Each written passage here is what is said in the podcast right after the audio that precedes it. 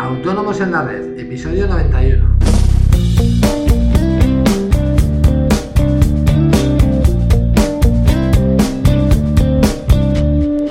Muy buenos días a todos y bienvenidos un día más, un lunes más, hoy 25 de enero de 2016, a Autónomos en la Red, el podcast en el que hablamos de todos aquellos temas que nos interesan a los autónomos, IVA, seguros sociales, IRPF, financiación, etcétera. Por cierto, aprovecho para recordaros que hoy es el último día para domiciliar los impuestos que debemos pagar el día 1, eh, que básicamente son los pagos a cuenta del IRPF y el IVA. Pero bueno, en el episodio de hoy vamos a ver las novedades que este año trae para los contratos en formación. Pero antes, ya sabéis, recordaros que en asesoríafiscalautónomos.es os ofrecemos todos los servicios de contabilidad e impuestos que os ayudarán a gestionar mejor vuestros negocios y a optimizar vuestra factura fiscal todo ello a unos precios realmente competitivos y de la manera más sencilla posible para vosotros. Toda la información la tenéis en nuestra web, os repito, asesoríafiscalautónomos.es.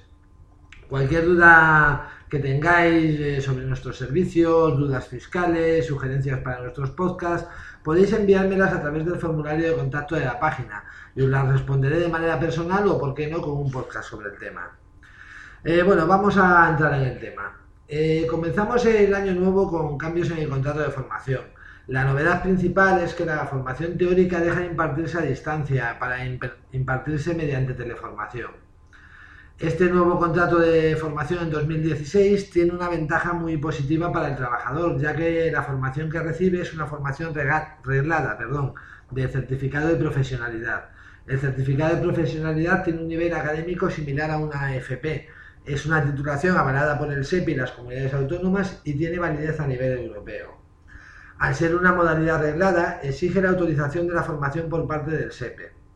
Esta solicitud se presentará con carácter previo al alta del trabajador y a la realización del contrato. El centro de formación se encarga de presentar la solicitud de autorización al SEPE y éste eh, deberá responder a dicha solicitud como máximo en el plazo de un mes. Una vez que recibamos la autorización, se podrá realizar el contrato de formación. Eh, la nueva formación implica que el perfil del trabajador contratado varía, ya que además de los requisitos específicos de esta modalidad, deberá cumplir los requisitos de esta formación reglada. Eh, para que podamos recordar, los requisitos que, tiene que cumplir el trabajador sería la, eh, edad entre 16 a 29 años inclusive, tiene que estar inscrito como demandante de empleo, no debe tener una formación oficial relacionada con el puesto a desempeñar, eh, debe tener las competencias tecnológicas mínimas para realizar una formación online, debe tener acceso a Internet fuera de su horario de trabajo y si el certificado vinculado a la ocupación es de nivel 2, deberá disponer de un nivel académico mínimo de enseñanza secundaria obligatoria o similar. El resto de características del contrato de formación eh, no varían. Se mantiene la reducción del 100% en los seguros sociales y la bonificación del 100% de la formación, eh, por lo que este contrato sigue siendo muy, muy ventajoso y prácticamente el más recomendable actualmente. Eh, también se introduce una nueva ventaja para la empresa, que es durante, que durante la vigencia de este contrato se podrá disfrutar de una bonificación adicional en concepto de tutorización de entre 60 y 80 euros al mes. Eh, bueno, ¿y qué ocurre con los contratos de formación ya realizados durante 2015? Pues bueno, estos no varían. Eh, siguen en la modalidad a distancia durante toda la vigencia de ese contrato, tanto del contrato inicial como sus prórrogas. Eh, por lo tanto, como os digo, este contrato se, se impartirán, estos contratos anteriores a 2016 se seguirán impartiendo en la modalidad a distancia. Y bueno, esto es todo por hoy.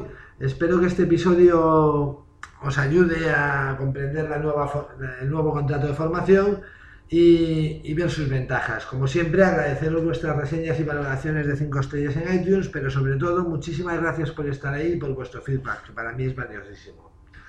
Eh, ya estamos muy cerca del programa número 100 y la verdad es que nos gustaría celebrarlo, celebrarlo perdón, sorteando pues algunas suscripciones gratis a nuestro servicio eh, pero bueno, ya lo comentaré más adelante porque la verdad es que al estar tan a tope este mes con los impuestos, eh, tal vez lo dejemos para, para el programa 125 o bueno, tal vez lo hagamos antes, pero bueno, con retraso respecto al programa 100, pero algo habrá. Y bueno, nada más, hasta mañana con más autónomos en la red. Adiós.